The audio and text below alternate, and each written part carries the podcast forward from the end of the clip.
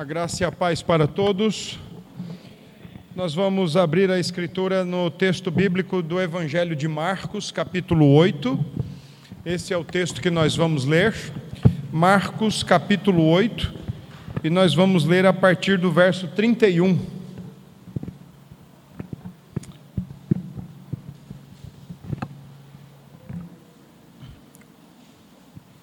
Evangelho de Marcos, capítulo 8, a partir do versículo 31.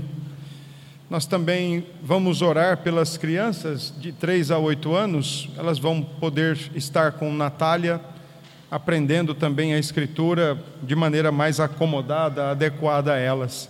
Natália já está ali atrás, aguardando, e, e nós vamos orar por elas e por nós que aqui permaneceremos.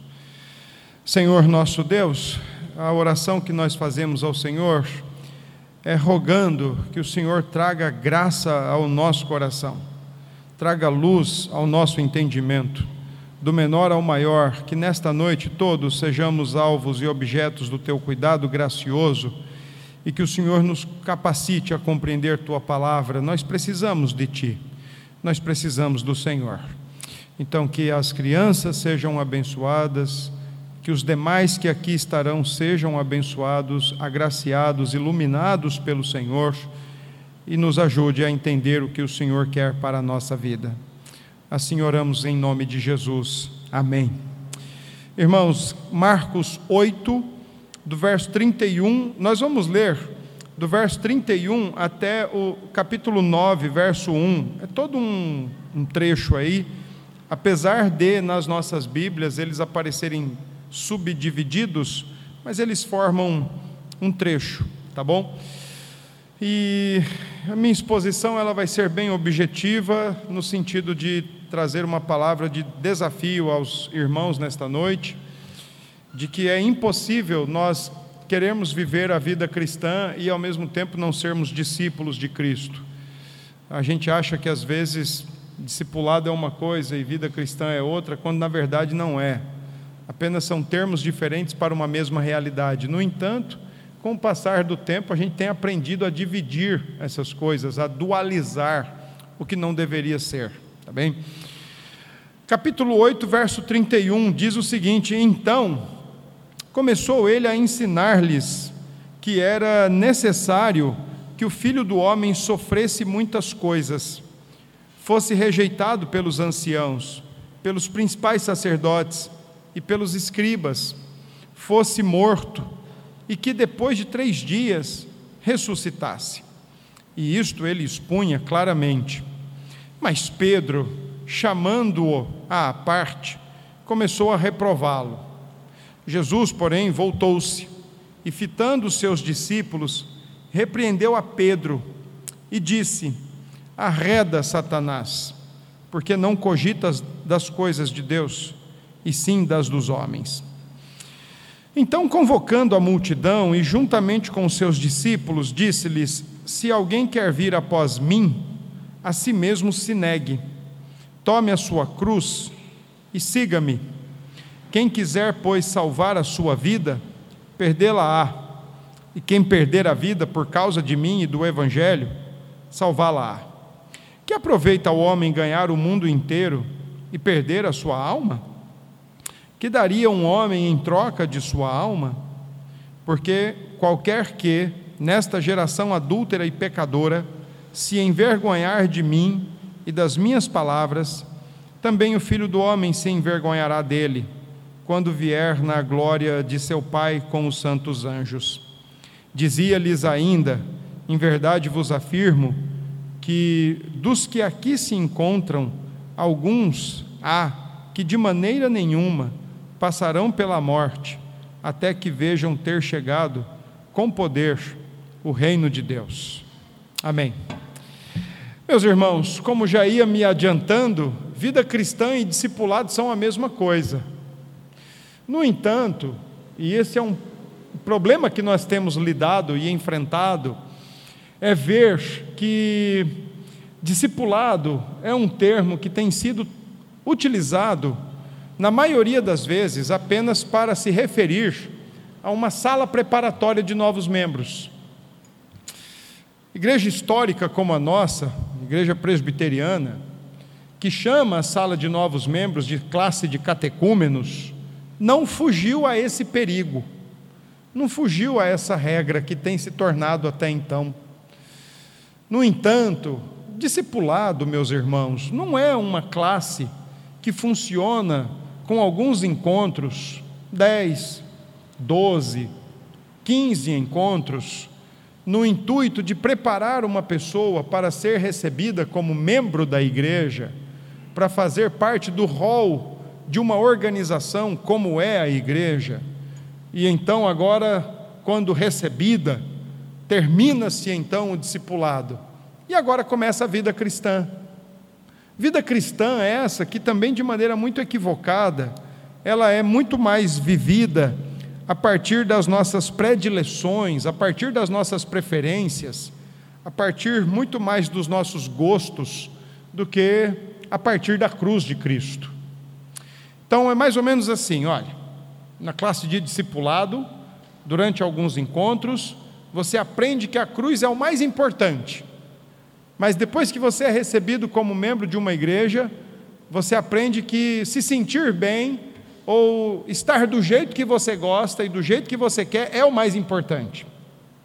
Quando na verdade a cruz, ela deveria e deve ser o, a base, o alicerce para a nossa vida, para a nossa existência, para a nossa prática, do início ao fim da nossa vida aqui neste mundo. A cruz não é algo que nós carregamos por alguns encontros. A cruz não é algo que nós carregamos por algum tempo. A cruz é algo que nós carregamos até o último dia da nossa vida. Essa é a mensagem do Evangelho.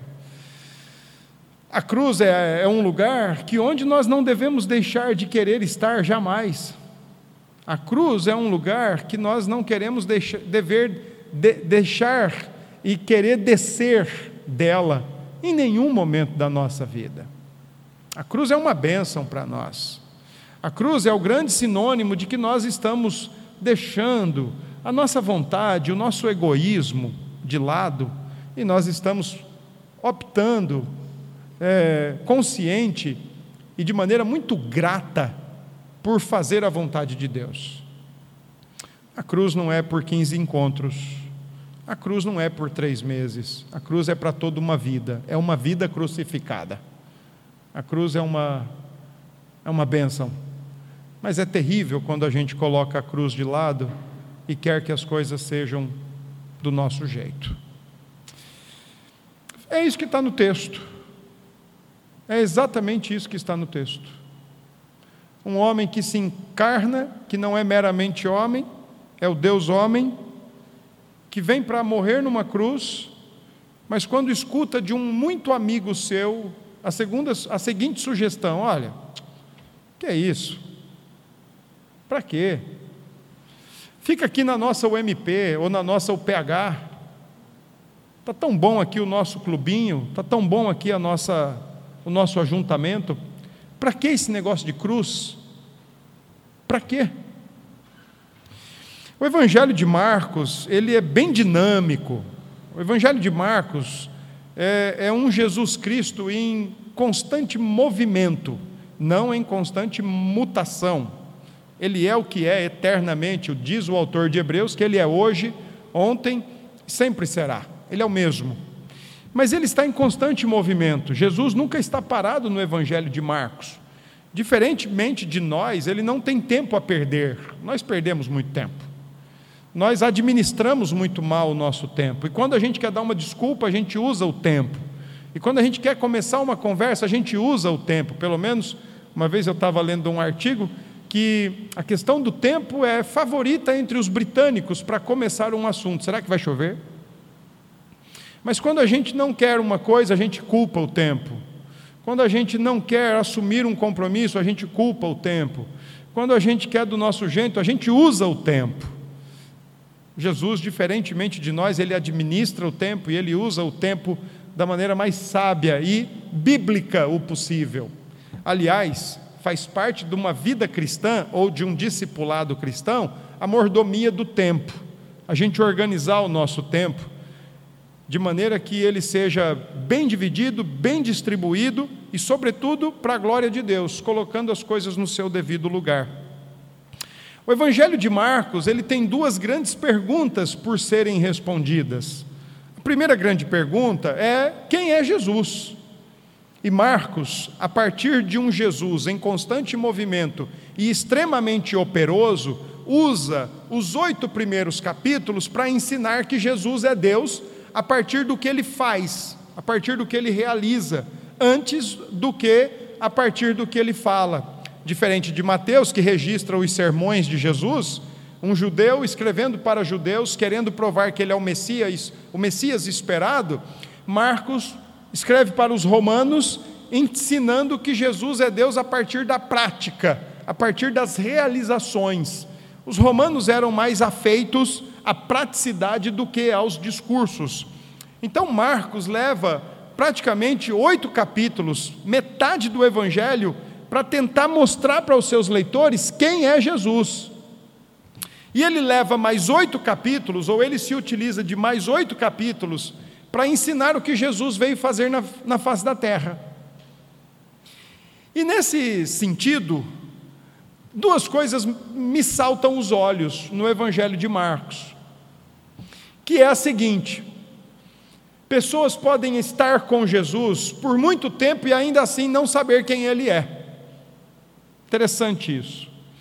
Mas, por exemplo, no Evangelho de Marcos, os discípulos, os doze apóstolos, que passaram a maioria do tempo com Jesus, vendo o que ele fazia, testemunhando o que ele fazia, presenciando o que ele fazia, tendo de maneira privilegiada alguns momentos mais privativos de ensino, de esclarecimento, os apóstolos só vão se dar conta de quem é Jesus no capítulo 8, no versículo a partir do versículo 27.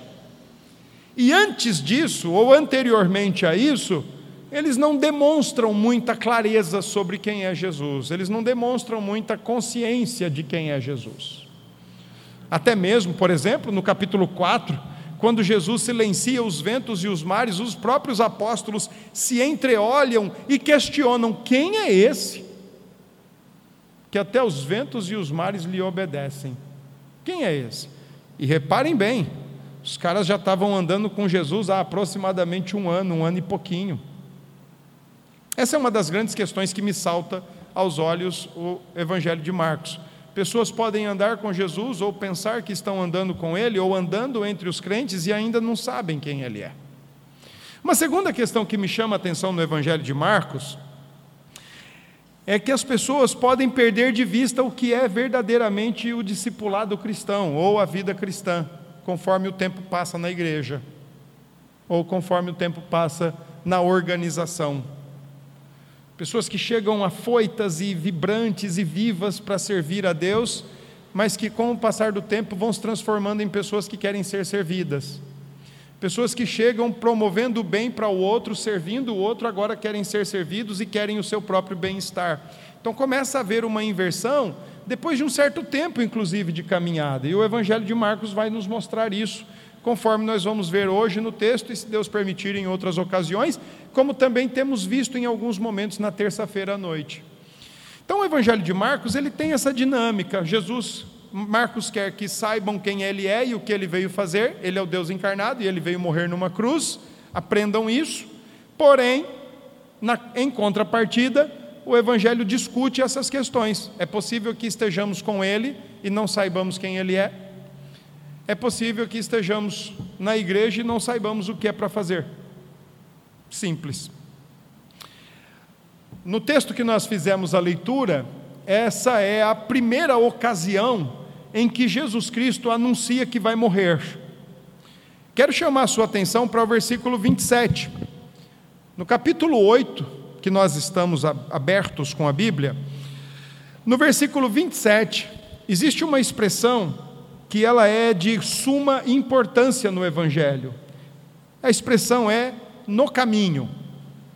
O versículo 27 todo diz assim: Então Jesus e os seus discípulos partiram para as aldeias da Cesareia de Filipe, e no caminho perguntou-lhes: Que dizem os homens que sou eu?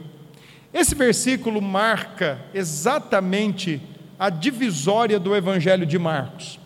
Até o capítulo 28, versículo 27 e 30, Marcos, Marcos está com a seguinte pergunta: Quem é Jesus? Do versículo 31 em diante, o que ele veio fazer na terra?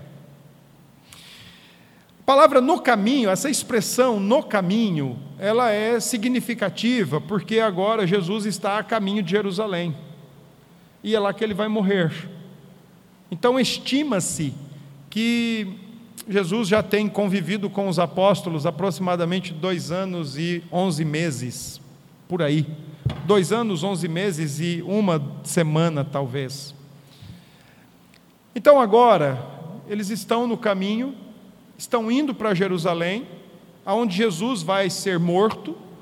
Primeiro, porque Deus vai matá-lo, vai entregá-lo para ser morto e ele vai morrer. É isso que vai acontecer. E o versículo 31 até o versículo 33 é a primeira ocasião em que Jesus detalha o que vai acontecer. E ele diz o seguinte: uh, antes, porém, deixe-me colocar algo. É impressionante como, a cada momento em que Jesus Cristo diz o que vai acontecer com ele em Jerusalém, e são três momentos: Marcos 8, Marcos 9, Marcos 10. A cada momento que Jesus anuncia o que vai acontecer-lhe, é necessário ele corrigir a visão dos seus discípulos, especialmente dos doze. Ele fala que vai morrer e os discípulos pensam em outra coisa. Ele fala que vai ser cuspido e os discípulos estão pensando em outra coisa. Ele diz que vai ser esbofeteado e vai ser entregue até mesmo na mão dos gentios, uma referência aos romanos, e os discípulos estão pensando, por exemplo, quem vai ocupar os melhores lugares no reino.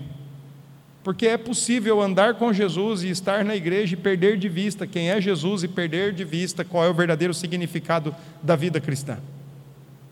Perder de vista o que é verdadeiramente ser discípulo de Cristo. Versículos 31 a 33 diz o seguinte: olha, ele começou a ensinar-lhes que era necessário que o filho do homem, filho do homem é uma expressão muito utilizada por Jesus Cristo, especialmente no Evangelho de Marcos, uma expressão retirada de Daniel capítulo 7, versos 13 e 14. Daniel 7, 13 e 14 fazem parte de um texto apocalíptico, um texto que tem uma repleta gama de símbolos mas que tem uma lição presente e ao mesmo tempo futura através de símbolos. E o filho do homem, conforme registrado por Daniel, é um filho do homem glorioso, vencedor, um filho do homem apocalíptico. Então, quando Jesus toma essa expressão e aplica sobre si, ele está dizendo: olha, o filho do homem glorioso, vencedor, apocalíptico. Essa é a expressão. É, ele não está usando esse termo apenas para indicar a sua plena humanidade, mas ele está indicando a sua missão. O filho do homem, o apocalíptico, o glorioso, o vencedor, o conquistador, ou, como disse certo comentarista alemão, o campeão de Deus, que vem para matar a morte.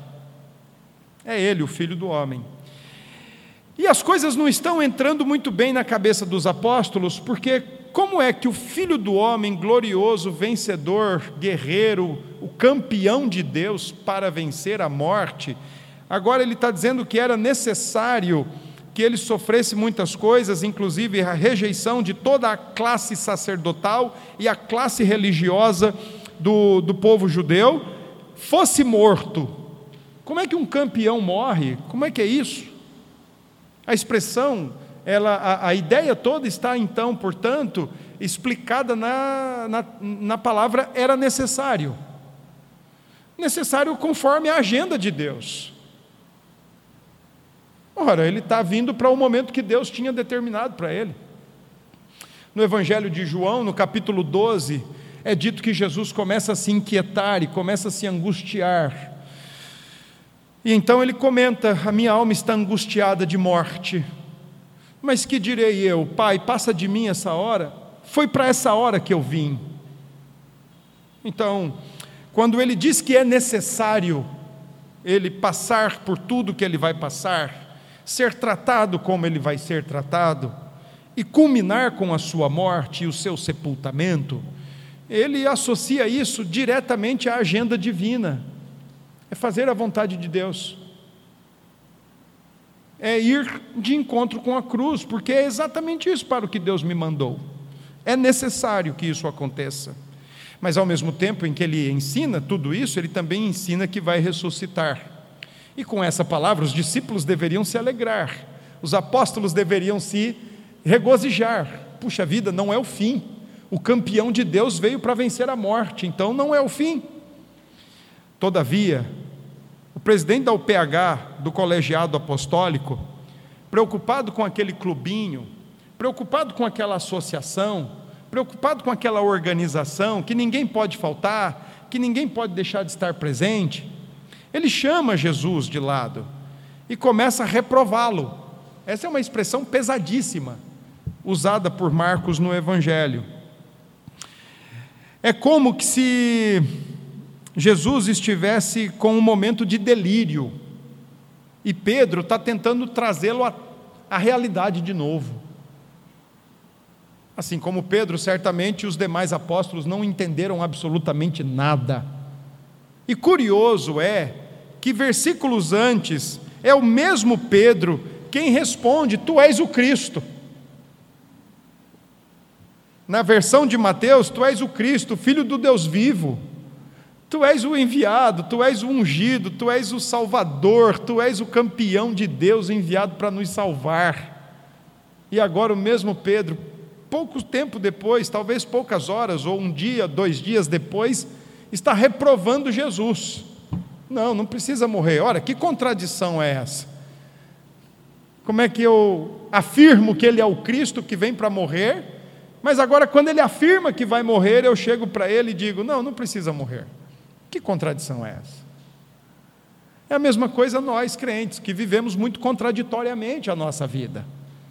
Às vezes afirmamos que somos o povo da cruz, mas não queremos morrer. Ah, afirmamos que somos o povo que se submete ao senhorio de Cristo, mas queremos a nossa vontade, queremos do nosso jeito, queremos de acordo com o nosso capricho, com o nosso umbigo. Que contraditoriedade é essa, né? Que a vida cristã, muito mal compreendida, às vezes acaba permitindo ter. Não porque a vida cristã é confusa, é porque o nosso coração é confuso. Nossas prioridades são confusas, nossas ideias são confusas. Então, no momento, a gente está com todo o afã, quer fazer a vontade de Deus, mas dali a pouco, não, vou fazer a minha. E Pedro começa então a dizer para Jesus: Olha, você não precisa fazer isso. Por que esse caminho? Por que morrer numa cruz? Por que ir em direção à morte? Por que ser rejeitado? É tão ruim ser rejeitado? Por que ser tratado dessa maneira pela classe sacerdotal e religiosa da sua época? É tão ruim. Coisa boa é quando nós somos aceitos pelas pessoas. Essa faz parte, a palavra de Pedro faz parte daquilo que a gente chama de as tentações do Senhor. Essa é a segunda vez que Jesus é tentado a não ir de encontro com a cruz. A primeira vez foi por Satanás. Mateus 4, Lucas 4, Marcos 1, de forma muito objetiva e curta. Todos os evangelistas, os três sinóticos, vistos por, por mesmo ângulo, os três registram que Satanás, em meio à aprovação de Jesus no deserto, o credenciamento do servo sofredor, ele diz: Olha, você não precisa morrer, é só você se ajoelhar aqui e se prostrar perante mim, e todas essas coisas lhe serão dadas. E então Jesus diz: Olha, arreda, né? adorarás somente o Senhor teu Deus, e somente a Ele darás culto. Essa é a segunda vez que Jesus é tentado a pegar o caminho mais fácil. Assim como eu e você, somos também muitas vezes tentados a pegar o caminho mais fácil. Casamento já não está lá bem essas coisas, qual é o caminho mais fácil? Vamos divorciar. A família não está lá muito bem com seus momentos. Qual é o caminho mais fácil?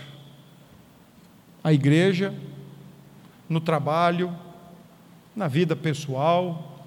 Qual é o caminho mais fácil? Todavia, existe uma questão pontual. O caminho mais fácil nem sempre é o melhor. O caminho mais fácil nem sempre é o correto. O caminho mais fácil nem sempre é o bíblico. O caminho da cruz é o certo. O caminho da cruz é o correto. O caminho da cruz é o perfeito. Mas Pedro, o mesmo que confessou que Jesus veio para morrer na cruz, agora está dizendo de maneira enganosa e incoerente, para ele não fazer isso com ele mesmo. Fica aqui com a gente. Talvez, o que está falando mais alto aqui é o amor de Pedro por ele mesmo. E não o amor de Pedro por Jesus, mas o amor de Pedro por ele mesmo. Então, o versículo 33 tem algumas expressões importantes. A primeira dela é quando diz assim: Jesus voltou-se.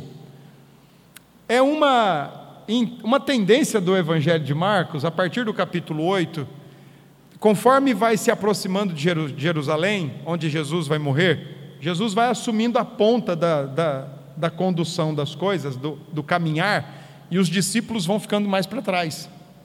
E lá no capítulo 10 é mais explícito ainda, quando diz assim: ó, os discípulos com medo e sem saber o que os aguardava, ia ficando mais para trás. Deixa ele sozinho. Como geralmente é feito, deixa ele sozinho.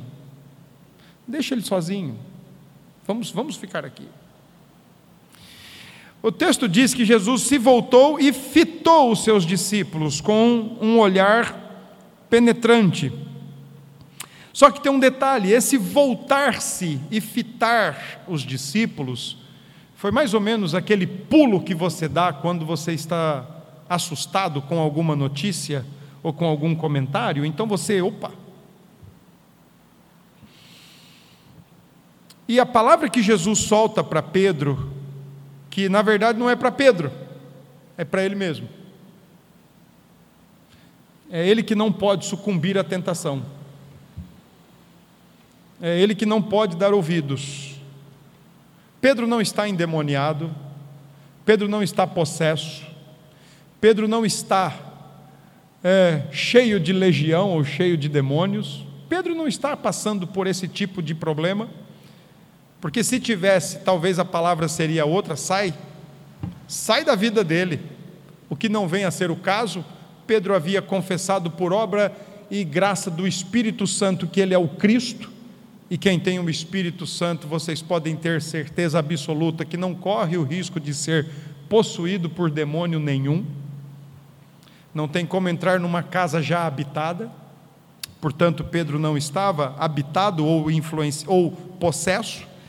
Mas Jesus toma a postura de repreender de maneira muito veemente algo que o seu coração não pode ceder e não pode sucumbir. O caminho mais fácil. Porque o caminho mais fácil nem sempre é o melhor, e o caminho mais fácil nem é sempre interpretado a partir da perspectiva de Deus. O caminho mais fácil é sempre o caminho da perspectiva humana. E é assim que termina o texto, quando ele diz: Você não cogita das coisas de Deus, você não está comprometido com a visão bíblica de mundo, você não está comprometido com a visão bíblica da vida você não está comprometido com a visão bíblica do casamento, você não está comprometido com a visão bíblica de família, você não está comprometido com a visão bíblica de finanças, você não está comprometido com a visão bíblica do emprego, do trabalho, da igreja, você está pensando segundo os homens, porque segundo os homens, se não está bom, qual é o caminho mais fácil? É isso que está acontecendo no texto. E para Jesus o caminho mais fácil não é o melhor não resolve. Não resolve. Então Pedro, o mesmo que tinha dito: Tu és o Cristo, assim como nós, assim como todos nós que aqui estamos, salvo aqueles que ainda não professaram a sua fé em Cristo e que precisam fazer isso urgentemente. assim como nós todos um dia professamos a nossa fé em Cristo, e depois, com o passar do tempo, a gente começou a achar que o caminho mais fácil é o caminho melhor. E passamos a viver a vida nesse mundo não segundo a perspectiva divina, mas segundo a perspectiva humana. Passamos a olhar para a vida segundo a lente das segundo a lente humana, segundo a nossa lente pessoal, segundo a lente do nosso coração e não segundo a lente das escrituras. Então, para nós o mais fácil é o melhor, embora para Deus não seja. E rompemos com aquela profissão de fé que um dia fizemos. Porque discipulado só são 15 encontros e vida cristã é do jeito que eu quero. Esse é o X da questão. Então, do versículo 34 até o versículo 38, é a primeira vez que o Senhor Jesus precisa corrigir a cabecinha, o coraçãozinho e a compreensão dos seus apóstolos, de mostrar para eles o que de fato é a vida cristã. E não permitir que, com o passar do tempo, se perca de vista o que é a vida cristã. Então, versículo 34 diz que Jesus convoca a multidão e, juntamente com ela, os seus discípulos. É, uma das coisas do Evangelho de Marcos é destacar a publicidade do Senhor Jesus, a sua pessoa pública e como ele tinha pessoas que sempre estavam ao seu redor, sempre com ele. E agora ele diz o seguinte: se alguém quer vir após mim, a si mesmo se negue, tome a sua cruz e siga-me. Tiago, capítulo 4, nos ajuda a entender o que é que o Senhor Jesus está dizendo aqui. Tiago, capítulo 4, ele diz assim: De onde procedem entre vós as guerras e as contendas? De onde, senão dos vossos próprios prazeres ou dos vossos próprios corações? Coração humano é uma máquina incansável de fabricar conflitos e dificuldades. 92% dos conflitos de um casamento e de uma família é fruto do coração da família. Ou é do pai, ou é da mãe, ou é do filho, ou é da filha, ou é do esposo, ou é da esposa. 92% dos conflitos de uma igreja é por causa do coração. Porque o coração humano é uma fábrica incessante de conflitos. É isso que Tiago está dizendo no capítulo 4. E interessante que naquele mesmo capítulo, Tiago diz assim: Olha, vocês estão a ponto, vocês estão a ponto de matar se for necessário para fazer o que cada um quer, para alcançar o que cada um quer. E ele diz mais ainda: vocês pedem e não recebem porque pedem mal, porque pedem para gastar de acordo com seus próprios prazeres, com seus próprios egoísmos respectivos. E aí, no versículo 4, Tiago usa uma expressão pesadíssima, chamando a igreja de infiel ou de adúltera termo esse usado muito pelos profetas do Antigo Testamento para denunciar o povo de Deus, a igreja do Antigo Testamento, quando ela deixava de servir a Deus e ia se esbaldar com deuses pagãos, para fazer do jeito deles, para fazer do agrado deles. E lá, Tiago diz: não tem como servir dois senhores.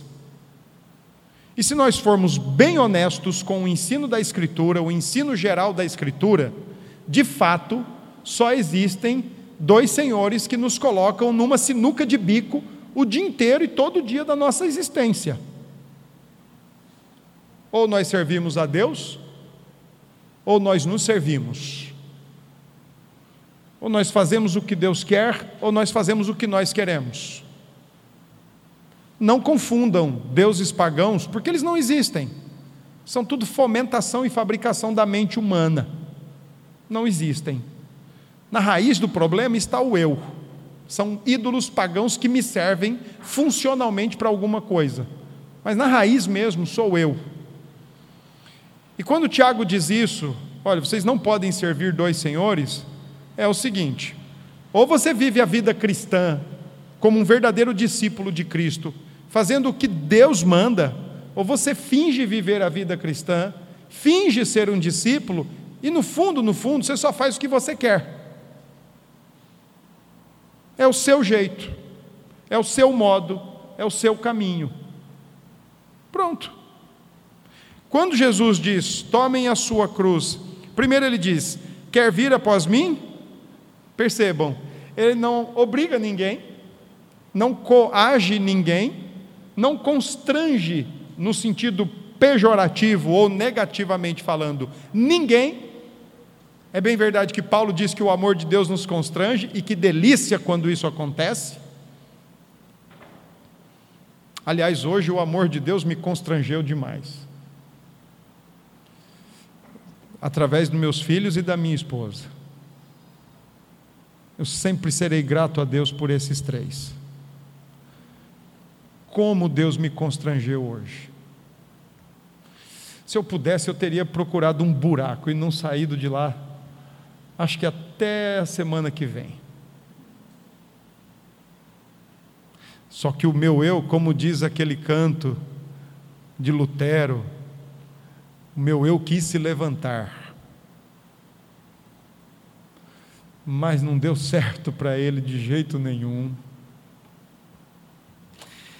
Então, quando o texto diz aqui, se alguém quer vir após mim, negue-se a si mesmo, ou seja, ó, não vai ser do seu jeito. Não é do seu jeito não poderá ser do seu jeito. Tome a sua cruz, e gente, pelo amor de Deus, cruz não é o outro. Sabe, você, minha irmã, que tem aquele marido chato, abusado, ciumento, encrenqueiro, eu vou lhe dar uma notícia que talvez não seja boa para você, mas ele não é a sua cruz. E vice-versa, maridos. Você que tem aquela mulher chata, encrenqueira, abusada, ciumenta, ela não é a sua cruz. E vocês, pais, que têm aqueles filhos chatos, mimados, abusados, eles não são as suas cruzes. E filhos, vocês que têm pais chatos, abusados, que pegam no pé de vocês, eles também não são as suas cruzes. E sabe, igreja, vocês que têm esse conselho, esse conselho não é a cruz de vocês, não. E conselho, essa igreja não é a cruz de vocês. A cruz é a de Cristo. E tomar a cruz é se identificar com Cristo.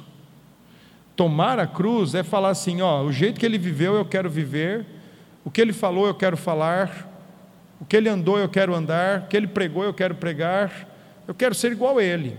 Tomar a cruz é se identificar com Cristo.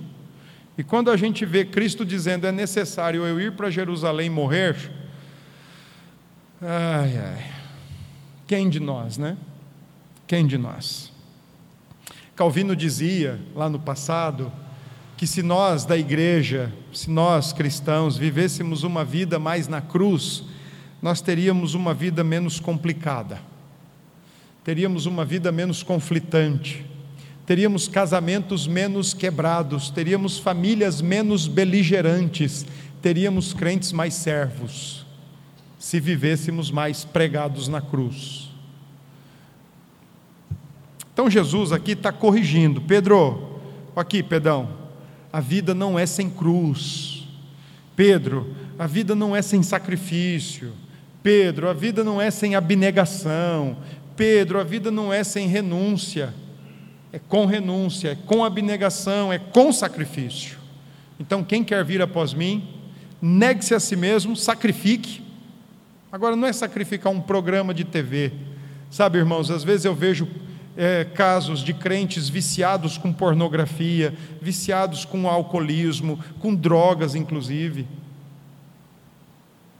O problema não é só abrir mão dessas questões, o problema é negar o coração. Vejo, vejo crentes que fazem da mentira o seu principal artefato. O problema não é parar de mentir, o problema é negar o coração. Esse é o problema. Versículos 35 em diante, eh, Jesus agora estabelece um contraponto com a percepção de vida mundana, porque no final do versículo 33 ele disse: Não cogitas das coisas de Deus e sim das dos homens. Então, cogitar das coisas dos homens, o que seria? Salvar a própria vida, ganhar o mundo inteiro, versículo 36. E no versículo 38, não confessar o Filho de Deus. Por outro lado, o que seria uma vida segundo a cogitação divina?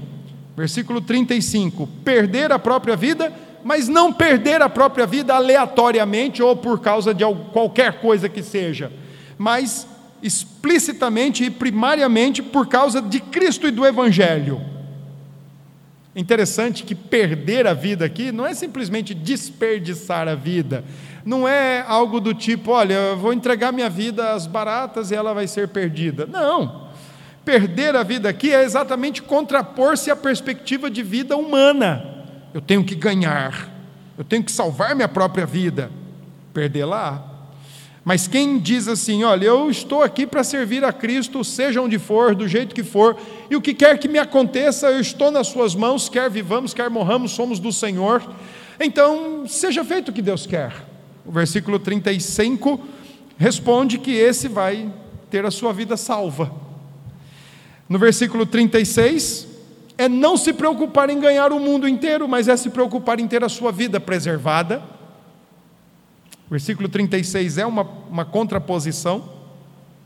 E o versículo 38 é confessar a Cristo e assumir um compromisso com Cristo e viver uma vida aos pés da cruz, ou fincado, pregado na cruz, assim como o Senhor que professamos fez, abrindo mão de si e fazendo a sua vontade, a vontade de Deus. Interessante, irmãos, é que essa é uma vida de serviço. No capítulo 10, por ocasião da terceira fala, prenúncio de sua morte, o Senhor Jesus vai ter que corrigir os apóstolos, dizendo: Olha, a vida é servir, a vida é dar em serviço. Bom, vamos lá. 35. Se você quiser salvar a sua vida, Viva a sua vida do jeito que você está vivendo, que não se ajusta à maneira de Deus. Mas se você não tem problema com isso, se ajuste à vida moldes, nos moldes de Deus. E o Senhor há de guardar a sua vida, há de guardar a sua existência.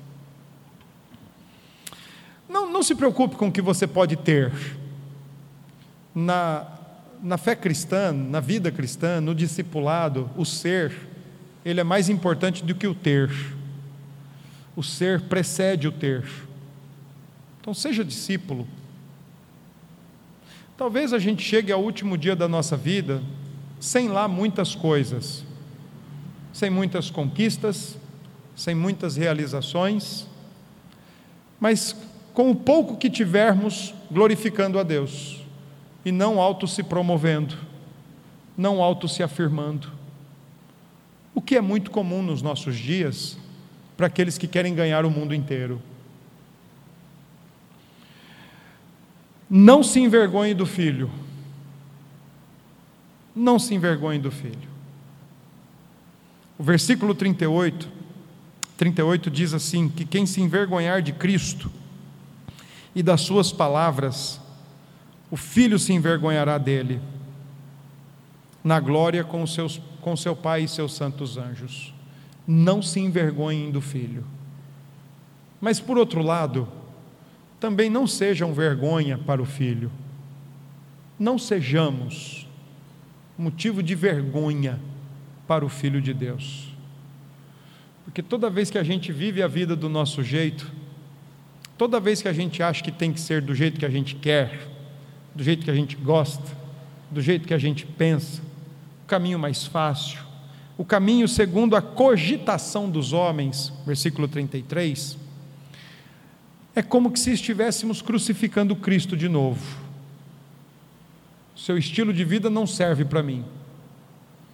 O seu modelo de vida não serve para mim. O seu ensinamento de vida não serve para mim. O que serve para mim é o meu jeito. Que Deus nos abençoe.